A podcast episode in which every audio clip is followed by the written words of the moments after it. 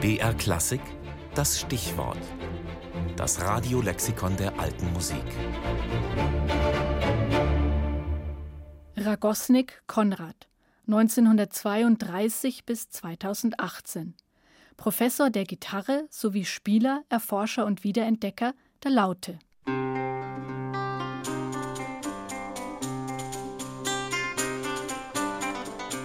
Ich möchte es hoffen, dass sie wieder populär wird. Sie war es jedenfalls in der Vergangenheit.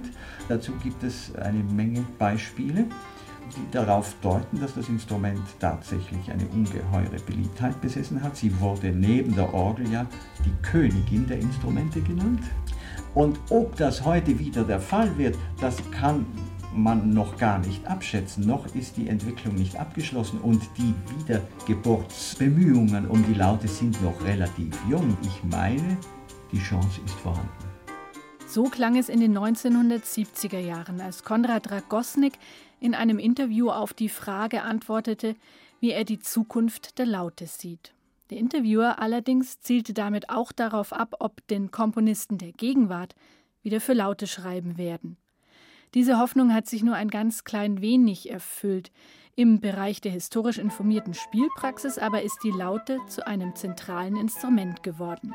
Sie ist längst als Hauptfach in Musikhochschulen und Musikschulen angekommen, wird auf Festivals für alte Musik gespielt und auch in modernen Opernorchestern finden sich oft, wenn eine Barockoper gespielt wird, Lauten und Theorben.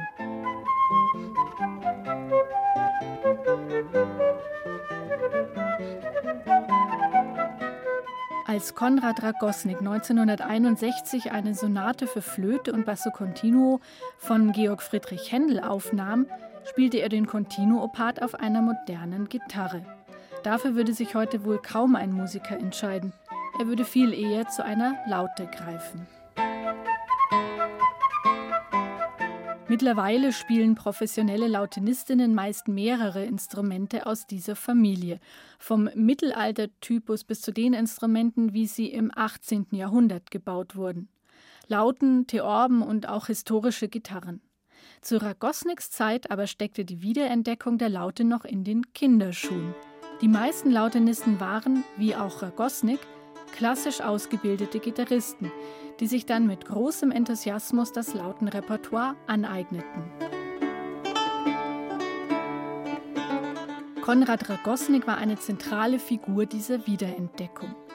Er spielte Musik für Laute, solistisch und in Ensembles. Er richtete Lautenstücke für klassische Gitarre ein und er erforschte die Geschichte der Laute.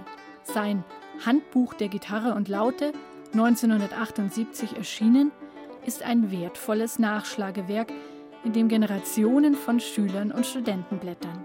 Darin viel Wissenswertes zu diesen Instrumenten, garniert mit kleinen Anekdoten.